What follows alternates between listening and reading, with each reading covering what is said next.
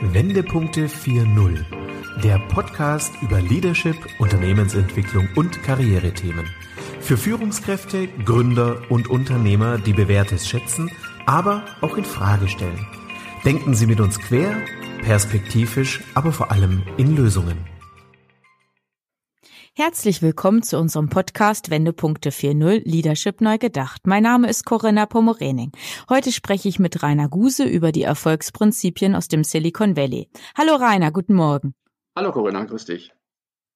Rainer, wir hatten ja schon über den ersten Teil deiner Erfolgsprinzipien gesprochen und haben das ja bewusst gesplittet, damit es für den Zuhörer einfach nicht zu viel wird.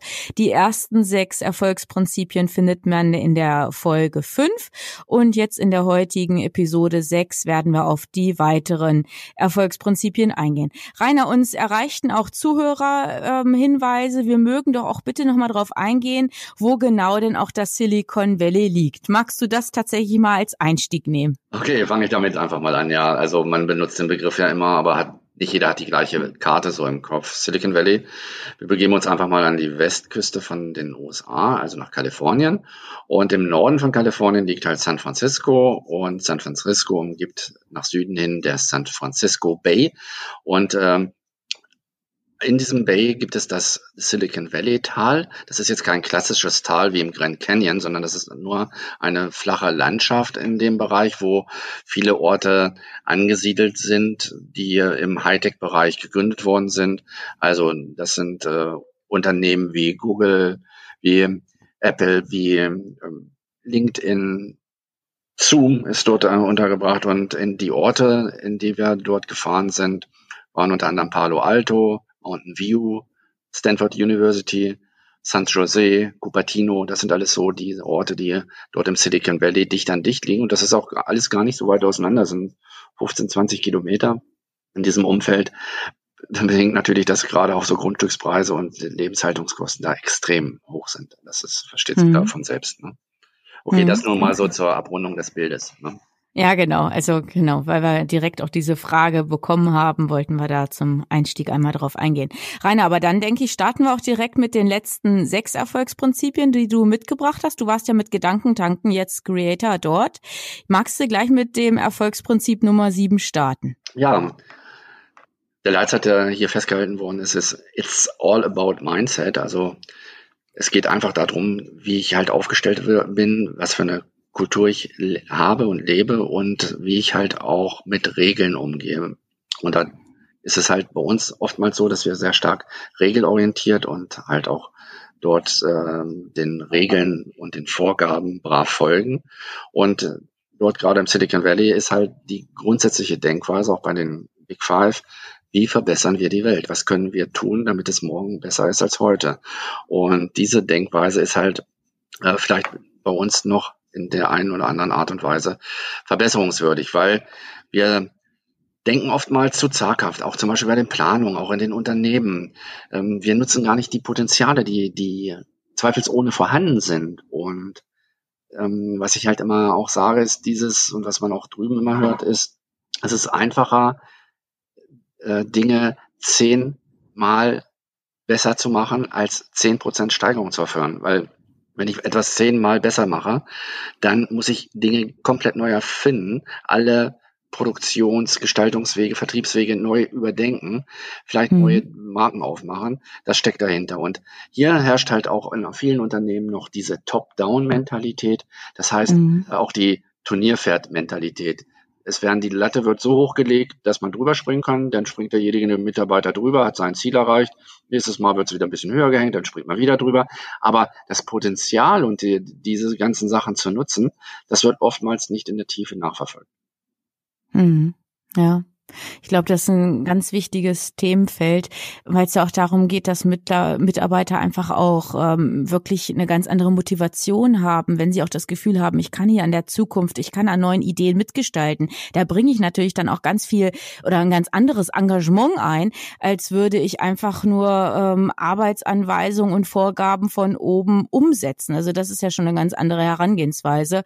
Und äh, wir werden ja auch in einer weiteren Folge oder in den nächsten Folgen die Themen, die wir jetzt hier erstmal so grob vorstellen, deine Erfolgsprinzipien, die wollen wir ja nochmal weiter clustern und dann auch nochmal detaillieren. Also das war im Grunde genommen für die Praxis aufbereiten, also operationalisieren. Was kann ich als Führungskraft in meinem Team verändern? Wie kann ich ein neues Mindset auch äh, ein Stück weit ja neu gestalten? Wie kann ich da einfach auch einen neuen Spirit reinbringen? Und da wollen wir natürlich schon so ein bisschen neugierig machen, aber wollen das auch so als Ausblick auch schon mal mit in den Raum stellen, weil machen wir uns nichts vor. Aktuell sind doch viele Mitarbeiter von, von Ängsten, von Hemmschwellen vielleicht auch geprägt oder sind vielleicht sogar ein Stück weit veränderungsresistent. Und da wollen wir natürlich dann auch ja einfach ein bisschen Support leisten, Unterstützung. Was kann ich tatsächlich konkret machen, um solche Blockaden dann beispielsweise aufzulösen? Das vielleicht schon mal so als kleiner Ausblick. Das ist ein ganz wichtiger Punkt und vor allen Dingen ganz wichtig hierbei ist auch nochmal, dass man nicht mit der Gießkanne da vorgeht und, sondern differenziert auch in seiner Belegschaft, in seiner Mitarbeiterschaft auch schaut. Mhm. Wir haben nun mal diese kongruenten Denker und wir haben die divergenten Denker. Das heißt, mhm. äh, kongruent sind die Leute, die halt nach Regeln, nach Vorgaben ganz klar äh, handeln und nicht fragen, ist das so in Ordnung, kann man das anders machen, sondern sagen, das ist die Vorschrift und ich handle so, Punkt. Die divergenten Denkmuster sind halt so angelegt, dass man auch sagt, das ist zwar die Vorschrift, aber wie kann ich halt auch Dinge mhm. neu gestalten und halt auch die Vorschrift so anpassen, dass die wieder zu diesem neuen Produkt, zu dieser neuen Vorgehensweise passt. Also auch das eine Führungskompetenz, äh, die man dort ähm, anwenden muss, um das zu erkennen, wer ist kongruent bei mir und wer ist divergent. Also da geht's auch mhm. schon mehr in die Praxis. Dann. Ja, genau. Und dass man dann auch entsprechend fördert. Ja. Absolut, ja. Rainer, kommen wir zum Punkt 8. Delivering ja. Happiness. Das ist auch gleichzeitig der äh, Titel von dem Buch, was der CEO von äh, Tony Hazy von äh, Zappos. Zappos ist so ein Ableger von Zalando mhm. in der Richtung unterwegs. Die sind in Las Vegas. Auch da haben wir mal hinter die Kulissen geguckt. Das war ganz spannend.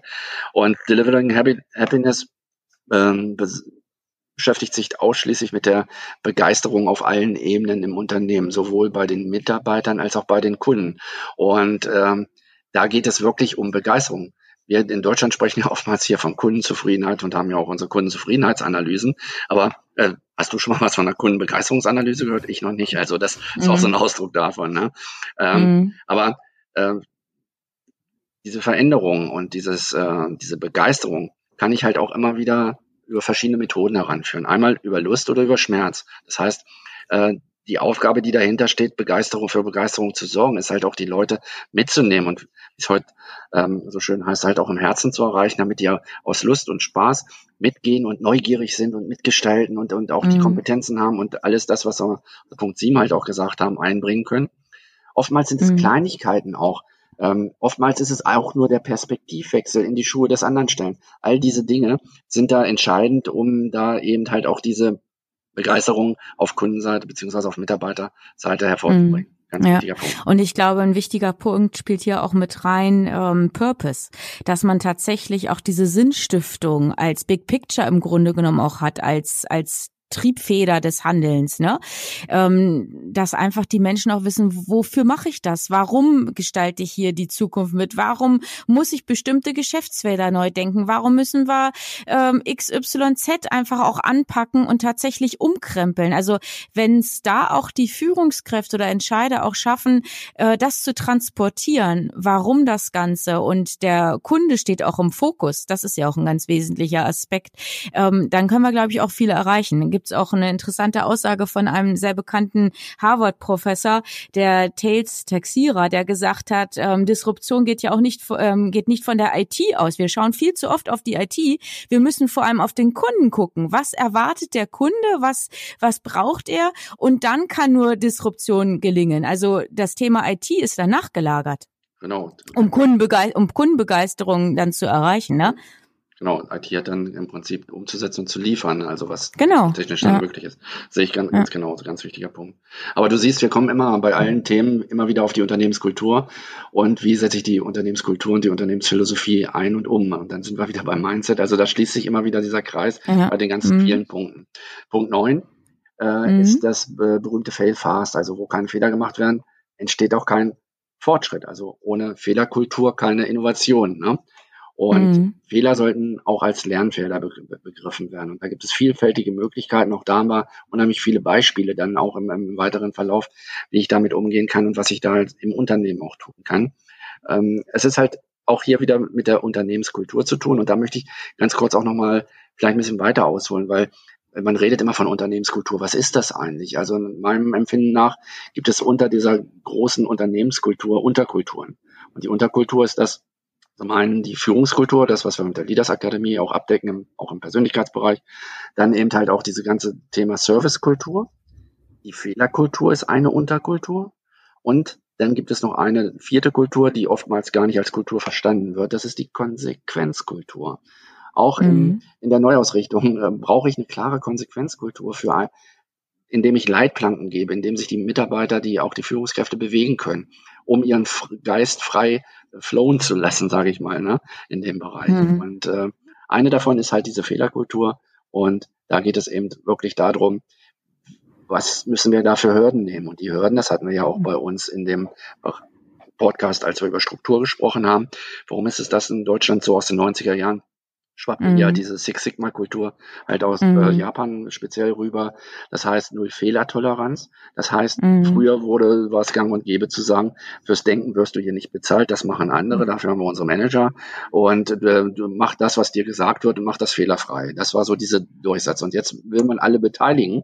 Und das ist halt mhm. auch ein Paradigmenwechsel hin zum Kultur, wechseln. Ne? Naja, und wir wollen auch tatsächlich bewusst auch Fehler ermöglichen, jetzt beispielsweise in Kreativitätsprozessen. Und ähm, da stelle ich fest, auch in meinen Workshops oder in meinen Arbeitsprozessen in Banken und Sparkassen, dass das nur gelingen kann, dass man wirklich kreativ und innovativ auch denkt und strukturiert auch arbeitet an solchen Themen, wenn eine Atmosphäre der Sicherheit herrscht. Also wenn wirklich von allen Beteiligten klar ist, ja, wir wissen nicht, wohin diese Arbeit führt, ob es wirklich wirklich hundertprozentig den Erfolg bringen wird oder ob wir vielleicht hier einen weiteren Fehler begehen. Aber um überhaupt Zukunft gestalten zu können, müssen wir einfach dieses Ungewisse auch akzeptieren und möglicherweise auch Fehlerquellen ähm, dann eingehen oder ähm, natürlich dann auch identifizieren. Aber das ist halt so ein wesentlicher Aspekt.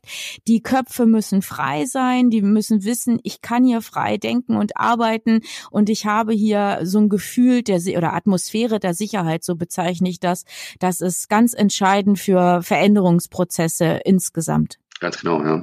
Weil unser Peter Brandl, einer unserer Speaker, sagt an der Stelle immer, es muss sich um überlebbare Fehler handeln. Das finde ich mal ein ganz gutes Beispiel, dass man jetzt nicht natürlich auf Teufel komm raus äh, äh Fehler machen lässt, die ja die Existenz des Unternehmens gefährdet. Das nicht, ne? nur ganz klar zu Abgrenzung. Nein, ja. es sind ja auch ja. bestimmte Bereiche sowieso außen vor. Also was regulatorisch geregelt ist, etc. Ne?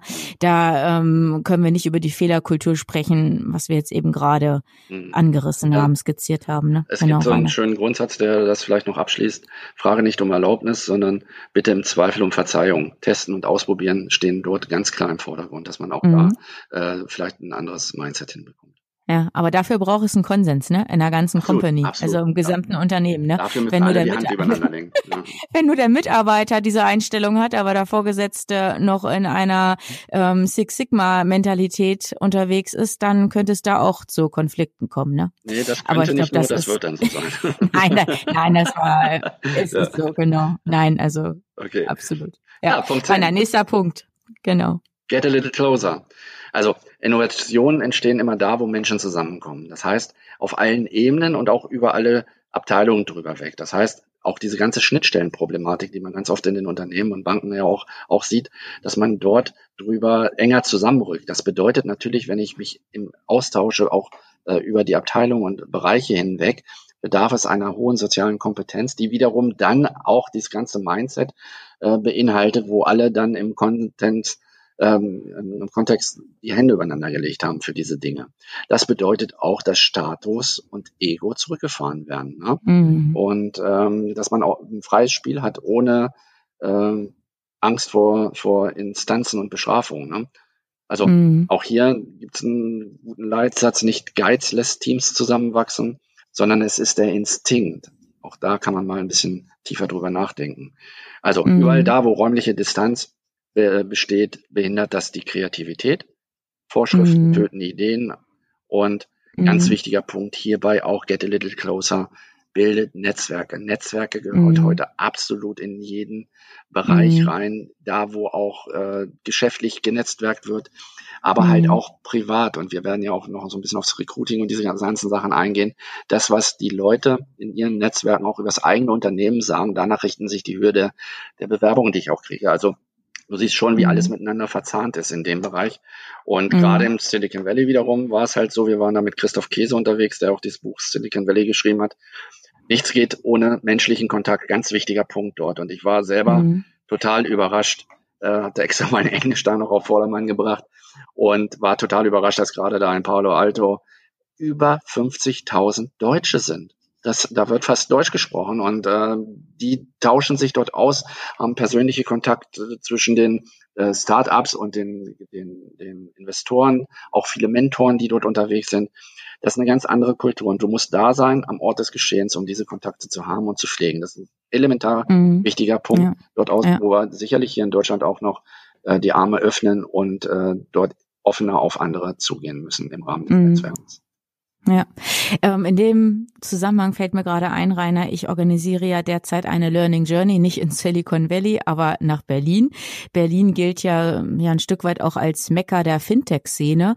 Und ich organisiere diese Learning Journey für Game Changer ähm, aus Banken und Sparkassen, also all die Banker, die die Zukunft wirklich jetzt verändern wollen, die mitdenken, mitgestalten wollen, gibt es eine zweitägige Bildungsreise. Wir werden ähm, Fintechs vor Ort besuchen, zum Beispiel ähm, Studienfinanzierung, Weltsparen, Raisin ist bestimmt auch vielen ein Begriff, Companisto. Wir werden bei ähm, ja, ich glaube, ja, alle soweit genannt. Finlieb fällt mir gerade noch ein. Bei Finlieb werden wir auch sein, auch im, ähm, beim Old Economy äh, Unternehmen der Deutschen Bank, aber im Quartier Zukunft. Also du hörst, wir ähm, haben da wirklich ein ganz spannendes Programm geplant.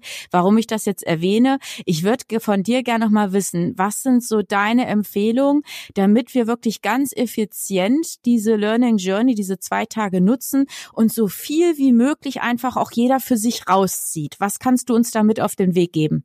Ja, also mit offenen Augen und Ohren durch die Unternehmen zu gehen und halt ganz wichtig, äh, Gespräche zu führen und die richtigen Fragen stellen. Stellt die richtigen Fragen. Wie ist das Mindset? Wie habt ihr das umgesetzt? Was war bei euch anders? Hört doch mal hin, was vielleicht auch, auch Stress verursacht hat. Also auch hier nochmal der Hinweis, also ein Startup und äh, disruptive Idee umzusetzen. Mhm. Da gibt es auch Höhen und Tiefen. Da ist nicht nur alles Sonnenschein. Auch das spielt dann natürlich mit rein, um dieses Verständnis zu kriegen, was auf, äh, auf einen letztendlich bei Veränderung auch zukommt. Auch da mit einer Offenheit dran zu gehen, mit einer großen Portion an Neugierde, dann wird das eine richtig tolle Geschichte. Und ich finde sowas absolut toll, weil es öffnet und erweitert den Horizont und man redet mit denen, die schon da sind, wo der ein oder andere noch hin will. Hm, ja, also ja, danke, dass du das nochmal so auch ähm, bestätigst. Das habe ich auch genauso geplant, dass wir so wirklich vor Ort bei den Fintechs sind, in den Räumlichkeiten, teilweise noch in den Gründungsräumlichkeiten und dann sicherlich auch ganz viel ähm, ja von den Unternehmen, von den Gründern dann auch erfahren. Und wir werden auch einen Kaminabend ähm, nutzen können, dass wir also wirklich im lockeren Austausch netzwerken können und ja einfach auch über die unterschiedlichen Perspektiven, ne? Also Bank, Spar Sparkasse, Fintech uns dann nochmal ausführlich auch austauschen können. Mhm. Okay, danke. Das war ein kleiner Exkurs, weil mir das gerade beim Thema Netzwerken und Open Mind, das war ja so dein Impuls eben gerade, da fiel mir das nochmal ein. Vielen Dank. Aber kommen wir zum nächsten Punkt, ja. Rainer.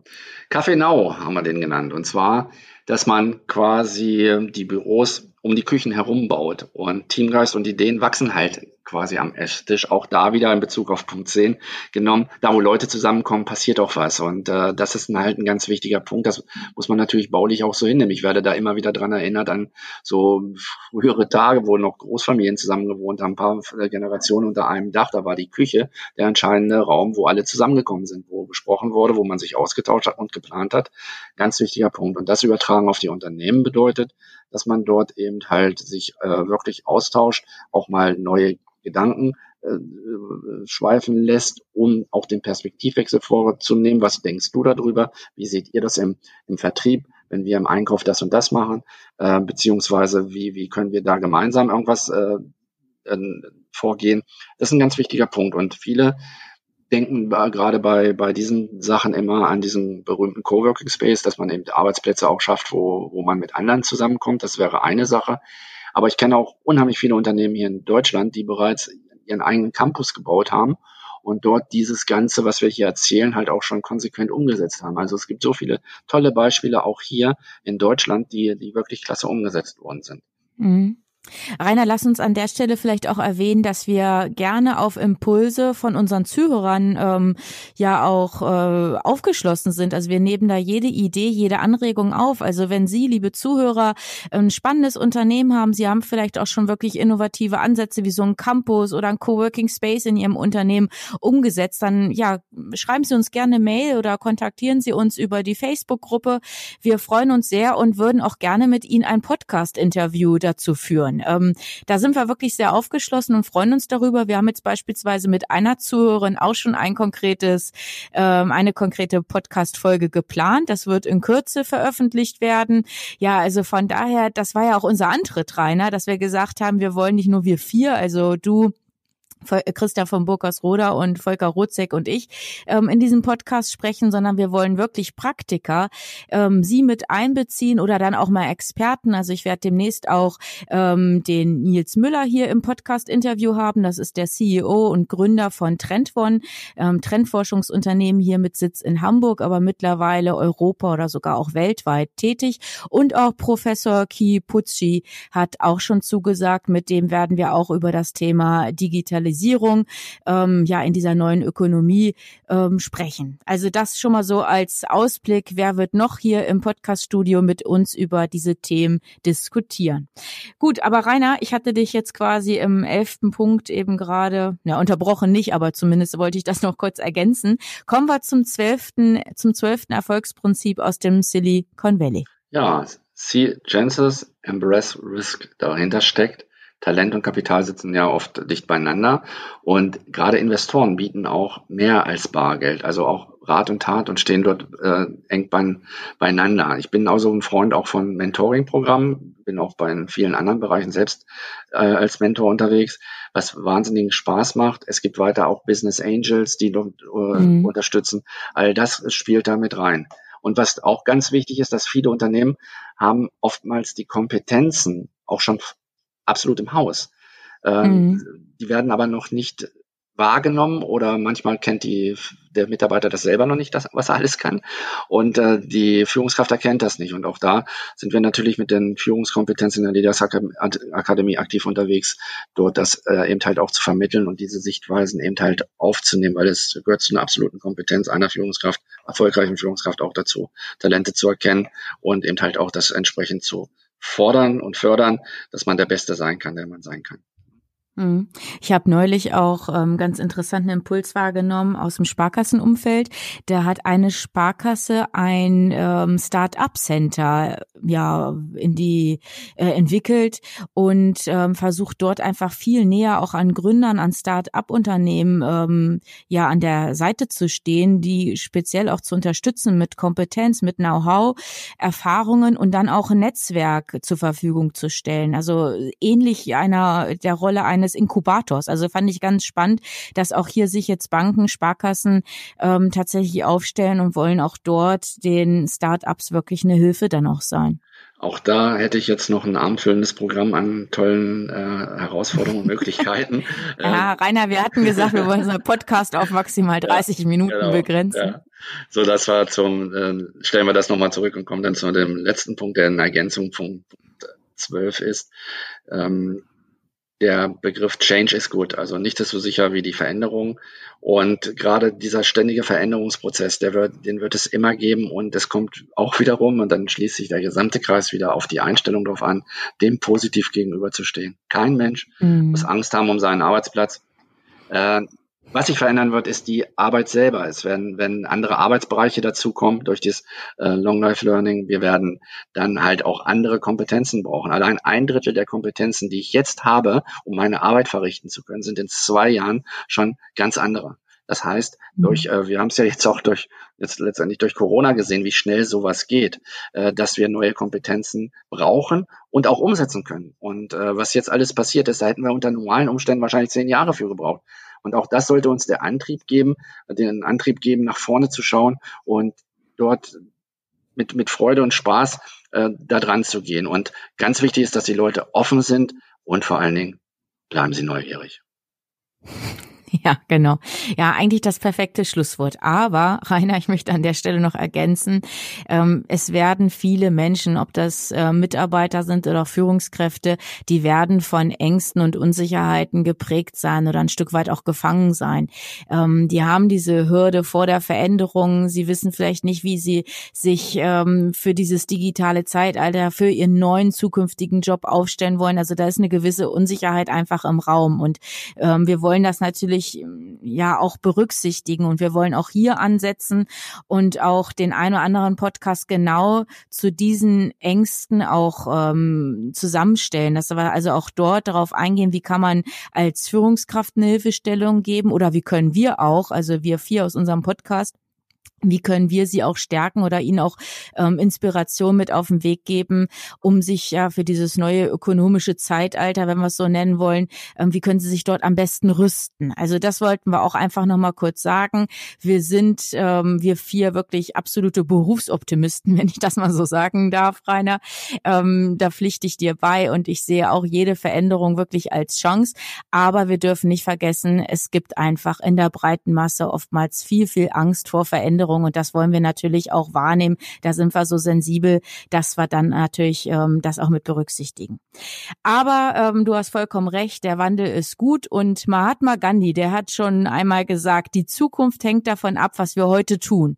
Und ich glaube, das ist ein guter ähm, Schluss für unseren Podcast, auch ein Aufruf. Bleiben Sie uns treu, bleiben Sie unserem Podcast Wendepunkte 4.0 Leadership neu gedacht treu und lassen Sie uns gemeinsam die Zukunft gestalten gestalten. Ja, Rainer, ich sage danke, hat wieder Spaß gemacht, über die Erfolgsprinzipien aus dem Silicon Valley mit dir zu sprechen. Danke, dass du dein Wissen und deine Erfahrung geteilt hast. Immer gern, Corona. Ja, liebe Zuhörer, dann bis bald und Rainer hat schon gesagt, bleiben Sie neugierig, das ist das Allerwichtigste. Ja, und dann bis bald. Hören Sie gerne wieder rein, wenn eine neue Folge von Wendepunkte 4.0 Leadership neu gedacht auf Sie wartet. Abonnieren Sie unseren Podcast und besuchen Sie auch unsere Facebook-Gruppe.